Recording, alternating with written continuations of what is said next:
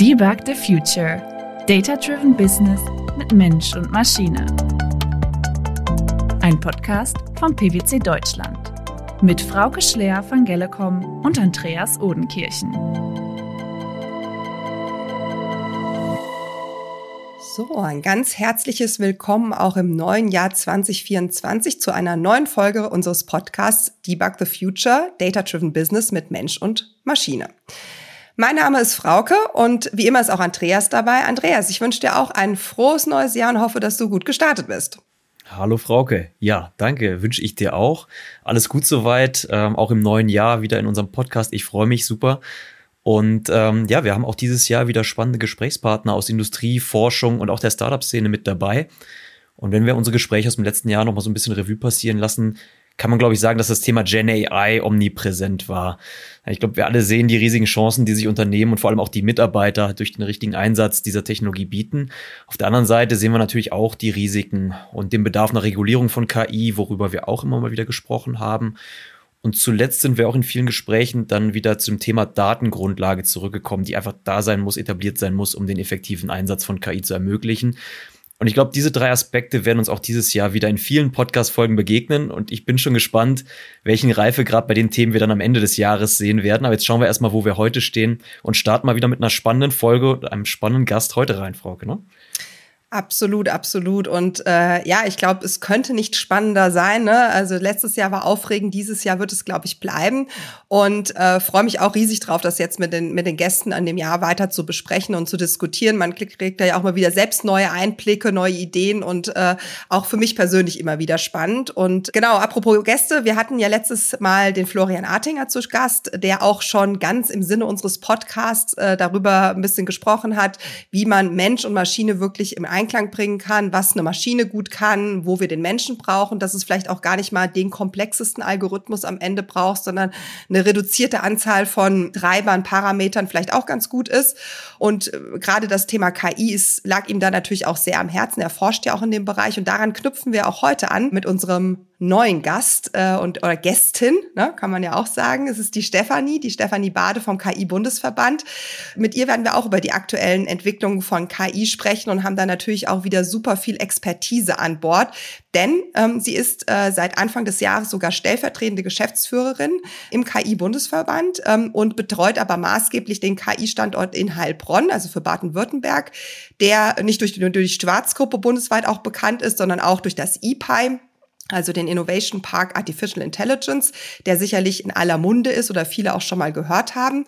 Und ja, ich freue mich sehr, sehr auf äh, Stefanis Einblick in Bezug auf KI, generative KI, Technologie, ähm, aber dann vor allem auch auf die Startup-Szene und den Mittelstand. Das äh, ist, glaube ich, auch noch was ganz Besonderes, wo sie uns äh, sehr, sehr viel berichten kann, wie das genau auch in der Zusammenarbeit funktioniert, wie da der aktuelle Stand ist. Und ja, ich freue mich riesig. Stefanie, herzlich willkommen. Sehr, sehr schön, dass du da bist.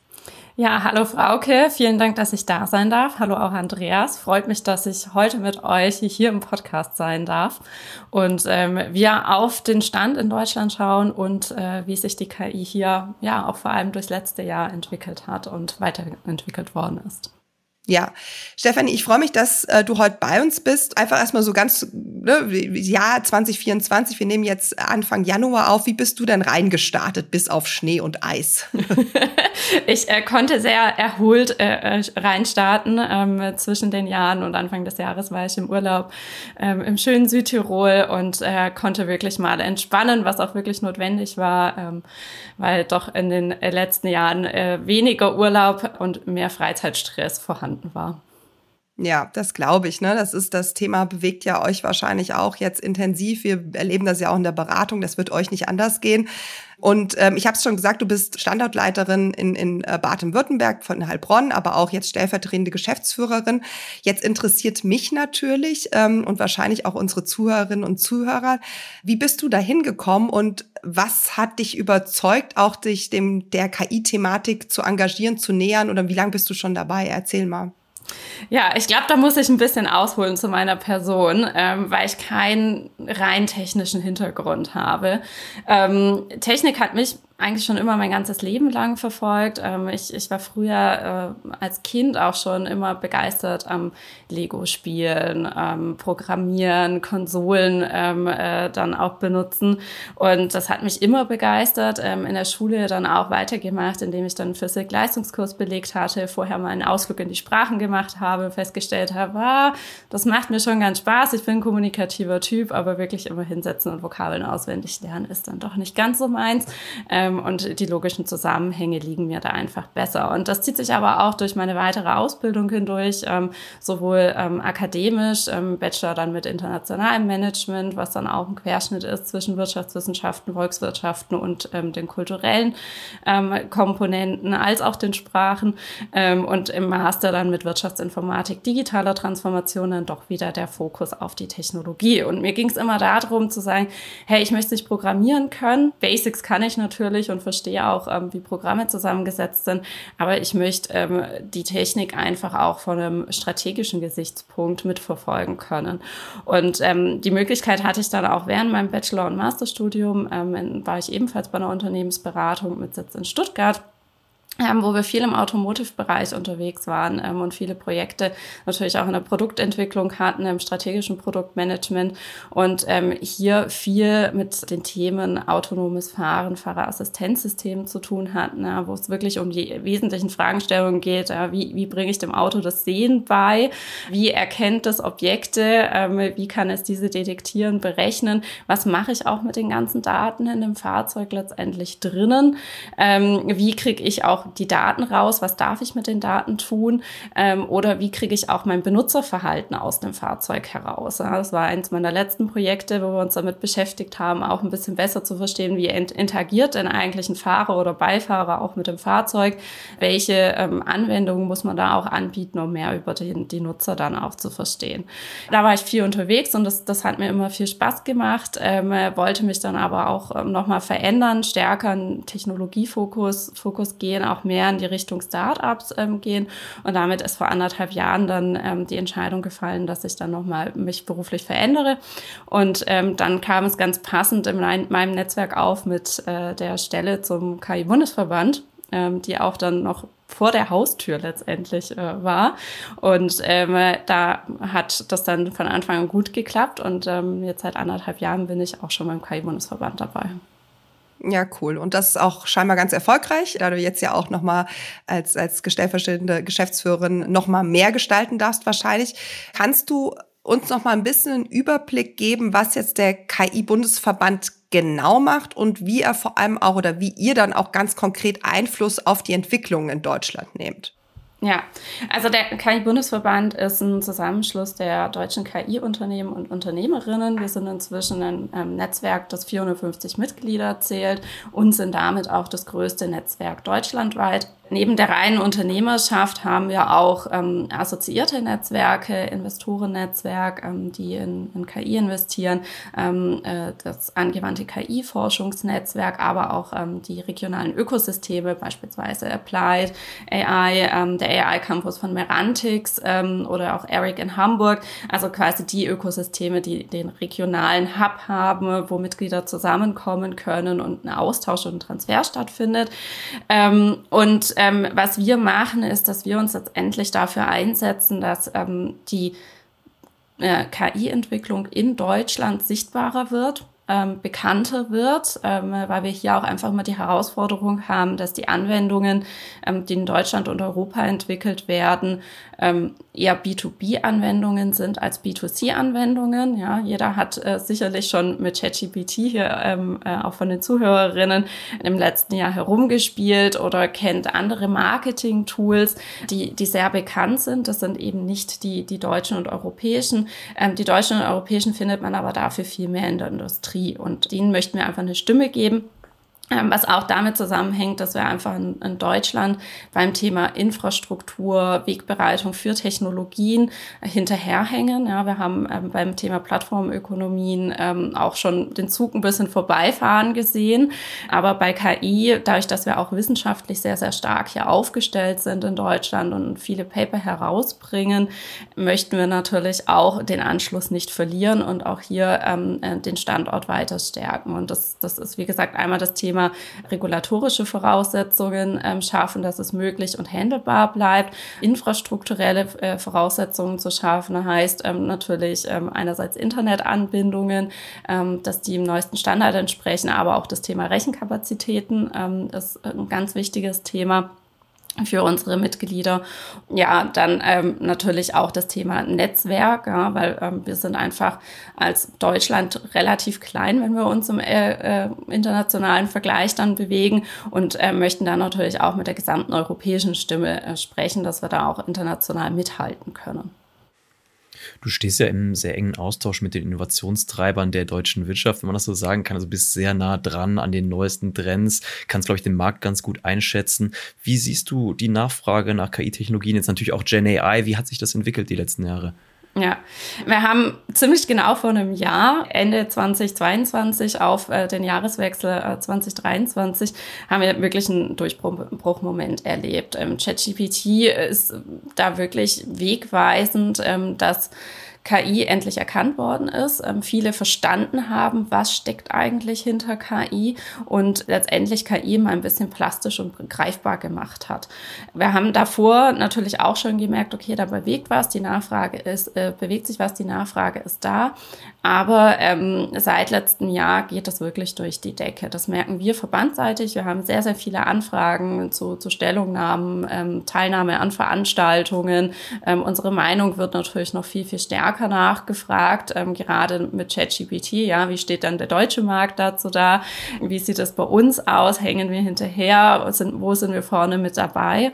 Aber auch aus den Rückmeldungen der Mitglieder. Also wir merken, dass es sehr viele Projektanfragen gibt, ähm, viele Lösungen gesucht werden, auch viel ähm, seit ja ungefähr einem halben Jahr jetzt, nachdem so dieser erste Hype von ChatGPT dann vorübergegangen ist, kam dann schnell die Rückfrage, gibt es ähm, DSGVO-konforme äh, Gen AI-Systeme, gibt es europäische bzw. deutsche Lösungen für generative KI? Wie wird mit meinen Daten in, bei deutschen Unternehmen umgegangen? Wie sieht's aus mit dem ganzen Thema ähm, Transparenz, Vertrauen in KI? Ähm, und da merken wir, da passiert richtig, richtig viel. Wir freuen uns auch schon auf dieses Jahr. Ja, da wird noch viel mehr passieren. Ähm, auch äh, gerade mit ähm, dem AI Act. Also sind wir sehr, sehr gespannt, was da jetzt ähm, tatsächlich reinkommt. Wir freuen uns auch darüber, dass es letztes Jahr den Entschluss gab, dass er jetzt kommen wird. Damit sind wir in Europa auch Vorreiter, KI zu regulieren, Vertrauen in KI zu schaffen. Aber wir, wir zittern jetzt in dem Moment tatsächlich noch ein bisschen, was äh, jetzt im Papier auch drinnen stehen wird und hoffen natürlich, dass es ähm, sich gut fürs Ökosystem auch auswirkt. Ja, ich glaube, zu dem Thema der Regulatorik kommen wir nachher auch nochmal zurück.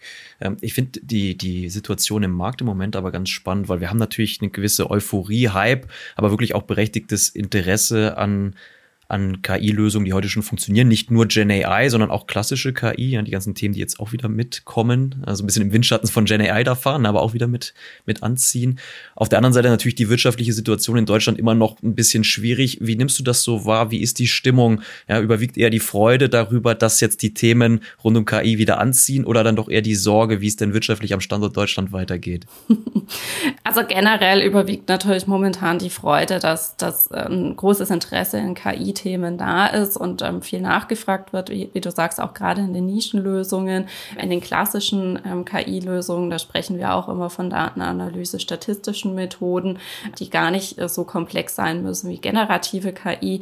Das das, was wir allerdings merken, und das ist ähm, das größte Thema für unsere Unternehmen, ist das Thema Finanzierung und Investments. Ähm, es kam Anfang der Woche ja auch die Studie von EY mit dem Startup-Verband ähm, heraus, dass die, die Gründungsfinanzierung ähm, wahnsinnig zurückgegangen sind im letzten Jahr, 40 Prozent im Vergleich zum Vorjahr, ähm, im Vergleich dann zu, zu 2021, was bisher das Rekordjahr war der Investitionen, sind das fast 60 Prozent Rückgang. Das sind ähm, große Einschneidungen. Und gerade bei KI-Startups tut es sehr, sehr schnell weh, weil ähm, die KI-Unternehmen in der Regel einen Zugang zur Infrastruktur und Hardware benötigen. Das sind kostspielige Anschaffungen. Auch das Training von Modellen, gerade gerade wenn man sich auf das Thema generative KI-Modelle oder äh, Large Language Models bezieht, dann, dann braucht man dann eine entsprechende Trainingszeit, die entsprechende äh, Infrastruktur, also mit, mit den Rechenkapazitäten. Äh, und das ist alles kostspielig und nicht einfach zu bekommen. Und ähm, wir haben zwar letztes Jahr einen Erfolg gehabt, Aleph Alpha hat äh, eine ähm, Rekordfinanzierung bekommen ähm, mit äh, fast 4, 500 Millionen Euro. Aber das ist auch wirklich die einzige Leuchtturmfinanzierung, die wir in dem Bereich vorweisen können. Ähm, und äh, da merken wir schon, dass die Investoren viel verhaltener werden. Ähm, wir wünschen uns, dass da mehr ähm, Geld auch in den Markt hineinkommt, ähm, weil wir es brauchen, ähm, um auch natürlich vorne mithalten zu können und entsprechende Anwendungen nicht anderen Anbietern aus, aus anderen Nationen äh, zu überlassen. Ja, Aleph Alpha hast du gerade schon angesprochen. Ich glaube, äh, dadurch ist auch ähm, der Innovation Park AI in Heilbronn über die Kooperation, die ihr da habt, auch nochmal ein bisschen bekannter geworden. Wie arbeitet ihr da zusammen und wie kam es auch dazu, dass Aleph Alpha sich eben auch für diesen Standort dann entschieden hat und die, die Kooperation mit euch? Ja, da muss man nochmal trennen. Also Aleph Alpha ist ähm, bei uns Mitgliedsunternehmen. Ähm, der EPI hat äh, eine strategische Partnerschaft mit Aleph Alpha zu Forschung bei generativer KI geschlossen, als auch in einer näheren Zusammenarbeit ähm, untereinander. Das ist aber losgelöst von uns. Wir sind hier vor Ort, ähm, einerseits, weil wir natürlich von der ähm, KI-Stiftung ähm, mit gefördert werden, um letztendlich den Standort im äh, EPI dann auch auch aufzubauen, auszubauen, bekannt zu machen in Deutschland und in Europa, unser Netzwerk hier auch mit einzubringen. Und äh, das ist auch das, der wesentliche Inhalt unserer Zusammenarbeit hier vor Ort. Wir schauen uns genau an, was, was braucht das Ökosystem in Heilbronn, was können wir hier mit einfließen lassen mit unserer Expertise, mit unserem Netzwerk, ähm, welche Veranstaltungen können wir nach Heilbronn bringen. Wir haben zum Beispiel Ende letzten Jahres die OpenGPTX Gen AI Konferenz mit äh, AI hier in Heilbronn ausgerichtet. Das waren 200 Leute vor Ort, um die neuesten Trends, was bewegt sich, Open Source, geschlossene Modelle, ähm, wie sehen die Weiterentwicklungen und der Einsatz von Gen aus, mit Industrieunternehmen, aber auch den KI-Expertinnen ähm, zu besprechen. Ähm, andererseits aber natürlich auch, weil wir viel unterwegs sind bundesweit und in Europa, auch zu zeigen, was passiert denn eigentlich in Heilbronn? Wer ist denn da alles in dem Ökosystem dazu? Ja, IPA ist momentan der Raum mit einer entstehenden Community.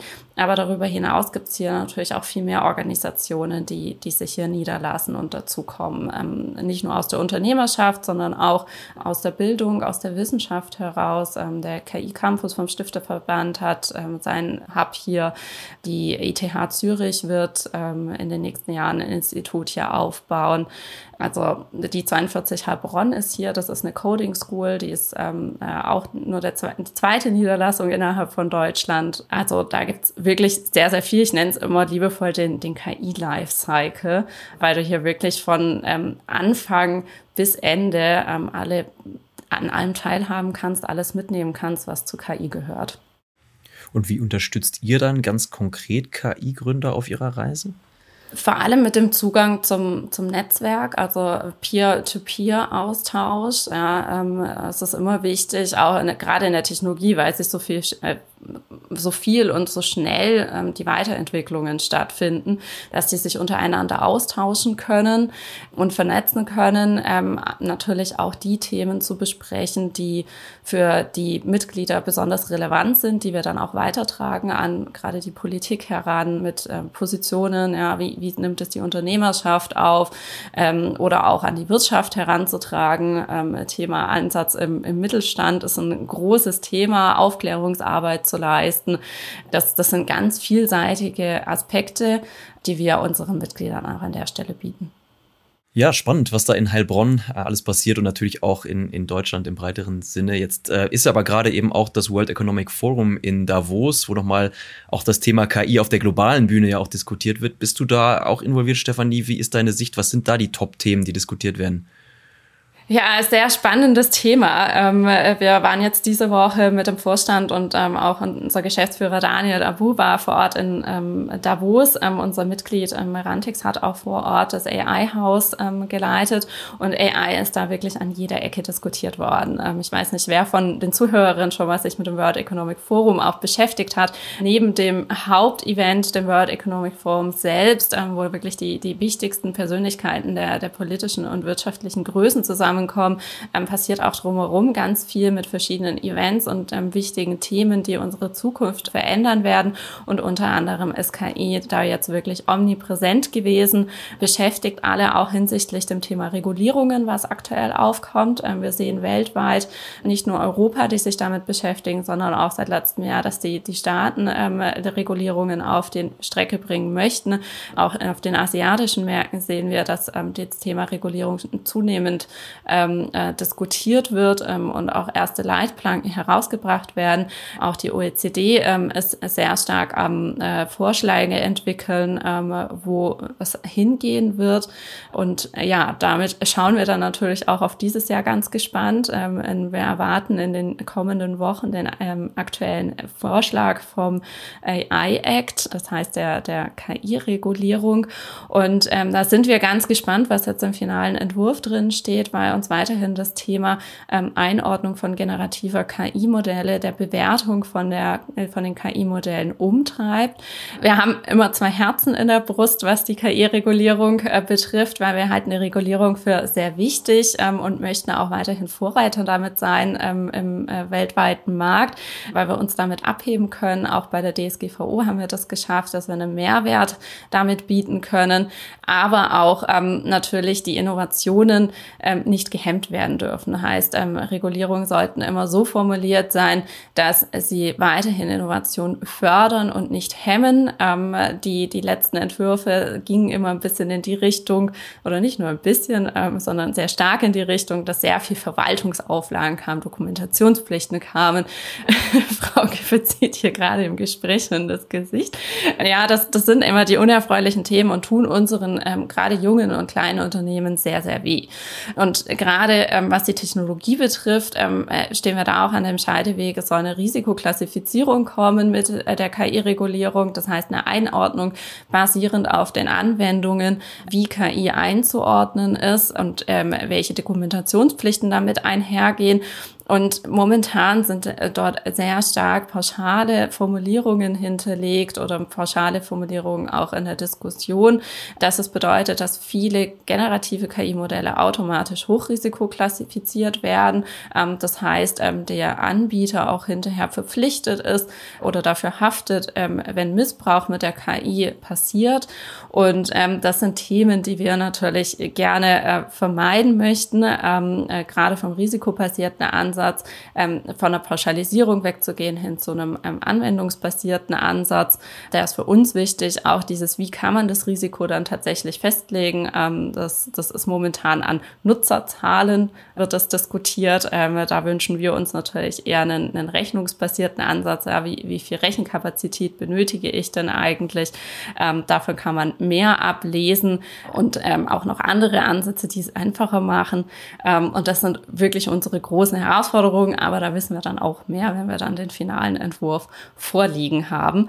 Was aber auch ähm, gut ist mit dem Thema Regulierung, gar weil ich jetzt so viel über die negativen Aspekte gesprochen habe, ähm, wir haben die Chance natürlich wirklich Vorreiter zu sein zum Thema, wie schaffe ich auch Vertrauen in KI hinein. Ähm, äh, wir hatten es vorhin schon mal erwähnt gehabt, ähm, viele Personen haben Angst, ja, haben immer diesen Transformer-Bild im Kopf.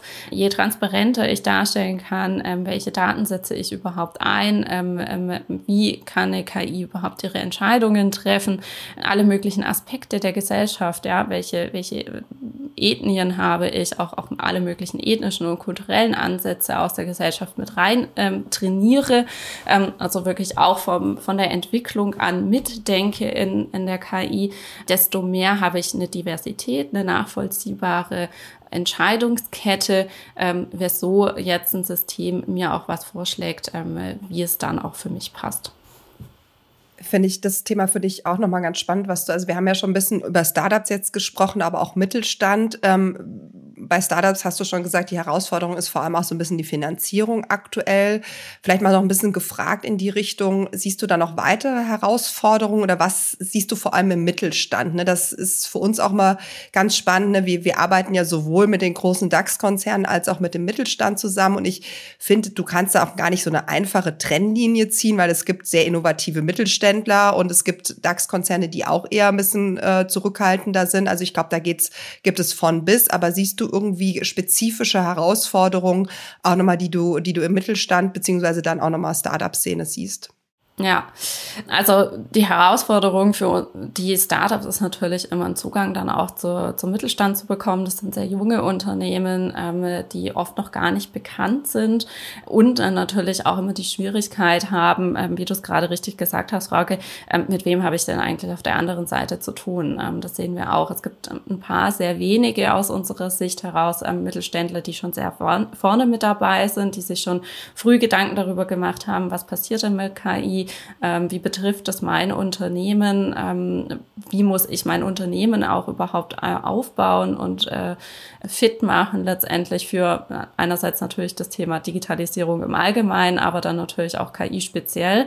Und da diese natürlich offener auch ähm, Lösungen anzugehen. Verhaltener sind diejenigen, die einfach bis heute noch nicht verstanden haben, was KI ist. Ähm, ja, dafür sind wir natürlich auch mit unseren Initiativen da, die mitzunehmen, ähm, so gut es geht und darüber aufzuklären, was KI eigentlich ist. Wir erleben da auch immer viel, dass immer noch so ein ja, Transformator-Monster in den Köpfen ist. Ähm, KI ist schlecht, KI ist böse ähm, und das bedeutet da auch immer ganz viel ähm, Aufbauarbeit. Und äh, was wir uns wünschen würden, ist, ähm, dass viel mehr Unternehmen ähm, erkennen, dass der Fachkräftemangel, ähm, über den sich alle gerade sehr stark beklagen, auch mit technologischen Hilfsmitteln angegangen wird, ähm, weil es doch auch viele Plug-and-Play-Systeme inzwischen gibt, also Systeme, wo ich nicht selber Modelle trainieren muss und äh, dann ewig damit beschäftigt bin, ähm, Experten zu finden, ähm, meine Organisation erstmal dahin zu bringen, die eigenen Modelle zu entwickeln oder ähm, andere Modelle zu nehmen und diese weiterzuentwickeln, sondern auch bei einfachen Anwendungen in meinem Arbeitsalltag schon äh, mit Plug-and-Play-Systemen wie beispielsweise ChatGPT nutzen kann, die mir helfen, ähm, sei es Briefe vorzuformulieren, ähm, Postings ähm, zu generieren.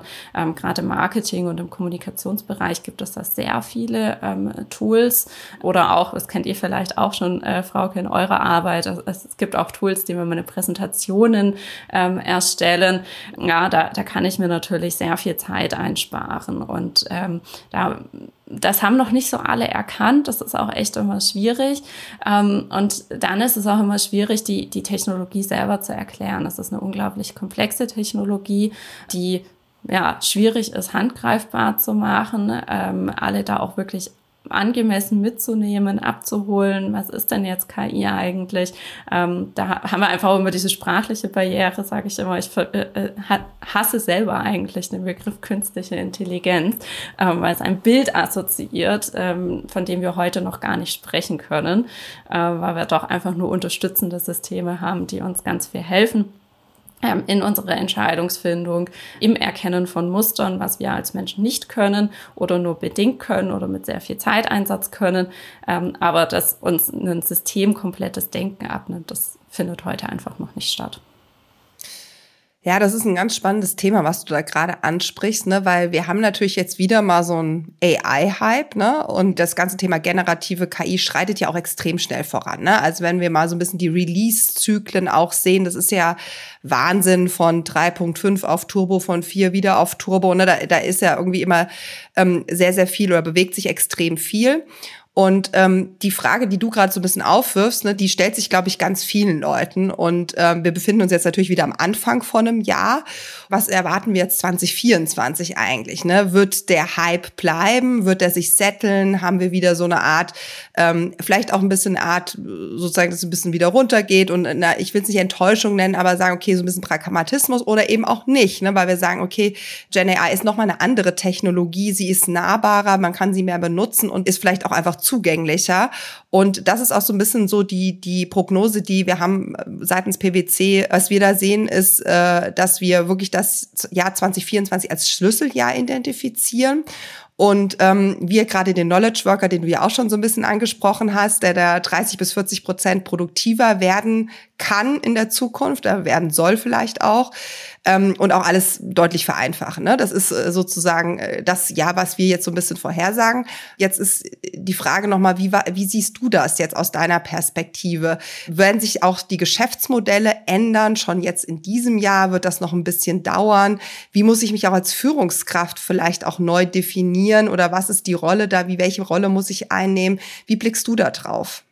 super spannend, was alles passiert ist im letzten Jahr. Ähm, ja, wenn ich von vor einem Jahr zurückdenke, wie, wie alle sich auf ChatGPT gestürzt haben und, und egal wo man unterwegs war, war es das Thema. Ähm, interessanterweise ist äh, in unserer Wahrnehmung ähm, zum Sommer hin schon ein bisschen das ganze Thema eingestürzt, ja, weil auch unter anderem deswegen, weil viele Unternehmen ähm, den Einsatz von ChatGPT direkt mal untersagt haben, ähm, auch die Hochschulen. Ähm, wir sprechen ja auch viel mit unseren Studenten und mit den wissenschaftlichen ähm, Mitarbeiterinnen und, und Dozierenden haben sich ja auch direkt ähm, dagegen erhoben. Ähm, also da ist schon ein Realismus äh, direkt äh, mal eingesetzt und der Realo-Schalter aufgekommen. Äh, ja, wie, da ist ist jetzt was, das ist auch gut, aber wie setzen wir es jetzt sinnvoll ähm, auch für uns ein? Und ähm, da hat sich jetzt die Diskussion Ende letzten Jahres auch in eine andere Richtung bewegt. Also quasi, wie, wie nutze ich dieses Tool, dass es für mich im Unternehmen auch einen tatsächlichen Mehrwert bietet, ähm, ohne dass jetzt meine Daten direkt preisgegeben werden und ähm, die Mitarbeitenden auch wissen, was geht mit dem System, was geht nicht mit dem System. Und wir erwarten, dass dieser Trend sich dieses Jahr einfach nochmal vervielfachen wird. Ähm, also dass äh, wirklich viel mehr Unternehmen eben feststellen, okay, ich kann Gen AI auch bei mir im Unternehmen sinnvoll einsetzen. Es gibt auch ähm, schon tolle Beispiele ähm, für ähm, firmeninterne Wissensdatenbanken oder andere Unterstützungen. Und ein Thema, was zumindest bei unseren Unternehmern und auch im, vor allem mit größeren Unternehmen aufkommt, ist auch dieses Thema Kosten. Ja. Ähm, nicht so das beliebteste Thema ähm, und da gibt's auch noch nicht die, die gute Lösung für, wie man ähm, die, die, die Kosten und den, den Return of Investment hinterher berechnen kann. Ähm, da gibt's unterschiedliche Ansätze zu, aber das wird auch ein, ein stärkeres Thema in der Diskussion dieses Jahr einnehmen. Ähm, wie kann ich hier überhaupt ähm, einerseits die Kosten berechnen, also gerade der Unternehmerschaft, aber auch natürlich für die Unternehmer, wie kriege ich meinen Benefit eigentlich aus, aus KI dann auch hinterher monetär dargestellt. Was wir auch sehen, ist nach wie vor das Thema ähm, Klimawandel, also das heißt ähm, der, der Spannungsdreieck ähm, äh, KI und Nachhaltigkeit. Einerseits, weil wir den Aspekt haben, ähm, das ist eine technologisch ähm, ressourcenintensive ähm, äh, oder eine ressourcenintensive Technologie. Ähm, heißt, wir müssen uns da natürlich Gedanken machen, wie kann ich Recheninfrastruktur so gestalten, dass sie auch möglichst ähm, energiesparend ist, aber auch die Modelle möglichst effizient laufen. Also das, was du schon eingangs gesagt hattest mit eurem letzten ähm, äh, Podcast-Gast, das Thema weniger Parameter ähm, verwenden, aber die Parameter so auszuwählen, dass sie immer noch die gleiche Qualität haben, wie wenn ich viele Parameter habe. Ähm, das ist ein, ein großes Thema, was unsere Unternehmer umtreibt, aber natürlich auch das Thema ähm, Anwendungsfälle identifizieren, die es mir ermöglichen, Energie einzusparen, Ressourcen einzusparen. Das äh, ist weiterhin ein Thema, was ja in den letzten Jahren immer wieder zugenommen hat, aber auch in diesem Jahr unverändert wichtig bleibt und vermutlich noch viel mehr Projekte damit kommen werden, zumal wir ja auch wirklich ähm, große Klimaziele haben. Ja, die Einschätzung teilen wir so ein bisschen. Der Zugang zur Technologie ist unglaublich wichtig, das, was du beschreibst, ne? dass wir wirklich auch Zugriff haben darauf und es ist ja auch legitim, dass man sich darüber Gedanken macht, ne, welche Art von äh, Large Language Modell will ich nutzen. Und ich habe auch genau wie du den Eindruck, ähm, dass das noch nicht ganz geklärt ist ne, bei den Unternehmen. Also äh, setzen wir weiter auf die teureren Varianten, nehmen wir Open Source Modelle, wie wollen wir da vorgehen? Und wahrscheinlich kann das auch aktuell, wenn man ehrlich ist, noch gar keiner final ähm, beantworten. Was ich aber empfinde, und vielleicht Andreas, kannst du uns da auch noch mal deine Einschätzung mitgeben, ist sozusagen, was ich schon empfinde, ist, dass sich viel intensiver mit dem Thema beschäftigt wird. Also äh, was wir von, von KI-Strategie bis Pilotierung von KI-Use-Cases momentan auch leben und erleben, genauso wie du es, Stefanie, auch gerade gesagt hast, was sind denn jetzt eigentlich die richtigen Anwendungsfälle? Das sind gerade so Themen, die wirklich auch ne, deutlich zugenommen haben im Vergleich vielleicht so vor, vor, dem, vor dem Hype. Absolut kann ich dir nur zustimmen. Ich glaube, das Interesse ist nach wie vor enorm und jeder möchte und, und muss auch etwas tun. Ich sehe aber verschiedene Ansätze. Ja, du hast auf der einen Seite typischerweise eher die großen Unternehmen, ja, die sich da vielleicht auch ein bisschen leichter tun mit dem Schritt und sagen, wir stellen jetzt die Technologie einfach mal allen Mitarbeitern zur Verfügung, befähigen die und den Use Case findet dann aber schon der eigene Mitarbeiter, also eher eine Bottom-up-Bewegung da loszutreten, die natürlich aber auch ein Investment ist, wenn ich eben Lizenzkosten für jeden Mitarbeiter dann noch tragen muss. Und dann der andere Ansatz, wie du auch sagst, Frauke, was ist denn jetzt der richtige Use Case zum Starten oder was sind die drei, fünf Top-Themen, die wir angehen, sich darauf zu fokussieren und dann eher die, diesen klassischen Ansatz zu fahren, zu sagen, was ist der Return on Invest? Ich investiere jetzt in den Use Case, wann lohnt sich der und dann mache ich den nächsten und so Schritt für Schritt sich in das Thema reinzuwagen. Ich glaube, am Ende ist es eine Kombination auch aus beiden Bewegungen, aber es ist ganz spannend zu beobachten, die einen Unternehmen gehen erstmal den einen Weg, die anderen den anderen. Ich glaube, irgendwann trifft man sich dann wieder, wenn das Thema jetzt nochmal mehr Fahrt aufnimmt und reifer wird. Ja, ich glaube äh, sozusagen, das äh, wird uns alle im nächsten Jahr noch intensiv beschäftigen. Und äh, ich finde, Stefanie, auch bei dem Punkt, den du gerade noch mal gebraucht hast, sozusagen äh, gemacht hast mit dem ganz, mit dem Thema auch Umwelt, Nachhaltigkeit etc. Es kostet ja auch alles was, nicht nur äh, ne, also in, in Form von von monetäre, sondern auch das, was wir an an Rechenkapazität, benö Rechenkapazität benötigen, hat auch einen Einfluss auf die Umwelt. Ich glaube, das ist auch äh, also die die zwei Trendthemen, die werden uns im nächsten Jahr nicht loslassen lassen. Und äh, dich schon gar nicht. Absolut nicht. und ähm, von daher freue ich mich sehr, dass du uns heute den Einblick äh, gegeben hast und uns nochmal dargestellt hast, was der Bundesverband, was ihr auch ganz konkret macht, weil ich glaube auch die Arbeit ist nicht zu unterschätzen. Genau die Themen, die du angesprochen hast, gerade dass wir als, als, als sozusagen deutscher Standort, aber auch europäischer Standort das Thema weiter vorantreiben und mehr zu beliefern werden, statt die Zweifler sind, die erstmal wissen wollen, wie es geht. Ich glaube, das, das ist eine ganz, ganz wichtige Arbeit, die er der leistet und ich persönlich auch super spannend finde. Von daher vielen Dank. Aber, aber wir entlassen dich natürlich nicht ohne unsere ähm, Abschlussfrage und ähm, na, mittlerweile alle Podcast-Hörer wahrscheinlich schon wissen, dass ich, äh, äh, was jetzt kommt, weil äh, ich äh, natürlich gerade aktuell die Handball-EM verfolge und Stefanie, du dankenswerterweise auch eingestimmt hast, dazu einen Forecast abzugeben. Der Mike hat das auch schon mal gemacht im Dezember oder ich glaube im Dezember war es, als wir mit ihm gesprochen haben. Ähm, und jetzt äh, äh, gerade aktuell laufend will ich dich auch fragen, wer wird denn aus deiner Sicht Handball-Europameister?